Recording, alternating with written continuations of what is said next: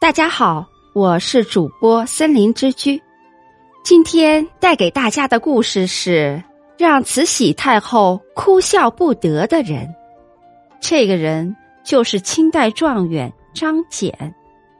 张謇在中国近代发展过程中影响巨大，声望颇高。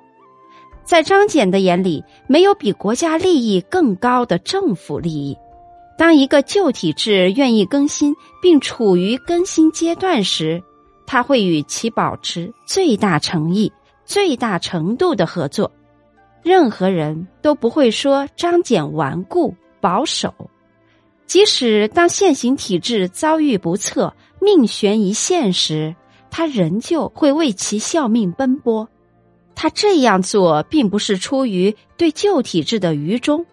只是为了将民族革新的代价降到最低点，但是如果这个体制真的被排挤出局，张謇就会毅然决然的与新政府展开合作，而绝不会对旧时代存在丝毫的留恋。无论处于任何政治集团、任何人主宰的政府，他都会勇于站到前台，严厉批评当局的失策。张謇这样的态度却受到慈禧太后的青睐。从一九零七年春开始，他受到了慈禧太后四次的召见。最高统治者希望从他那里得到真实有效的反馈信息和有益的谏言。据他后来的回忆，与及时局之非，不觉泪下。张謇直言官制的混乱和行政效率的低下。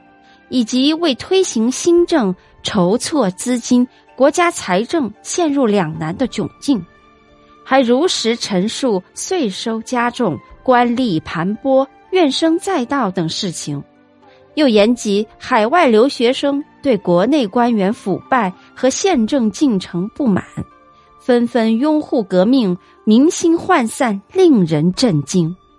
慈禧太后闻此，不禁失声痛哭。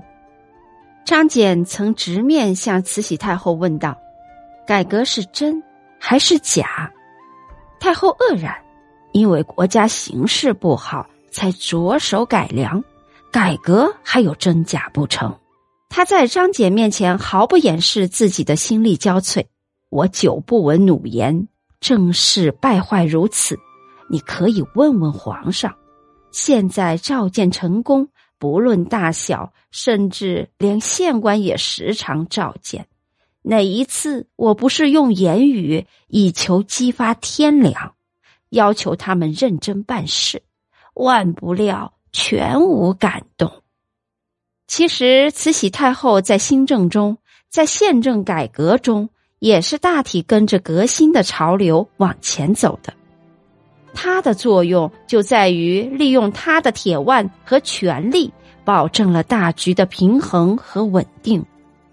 一九零八年十一月十四日，三十七岁的光绪皇帝拖着久病的身躯，在孤寂之中离开了人世。第二天，七十四岁的慈禧太后也随之去世。慈禧太后时代正式宣告结束。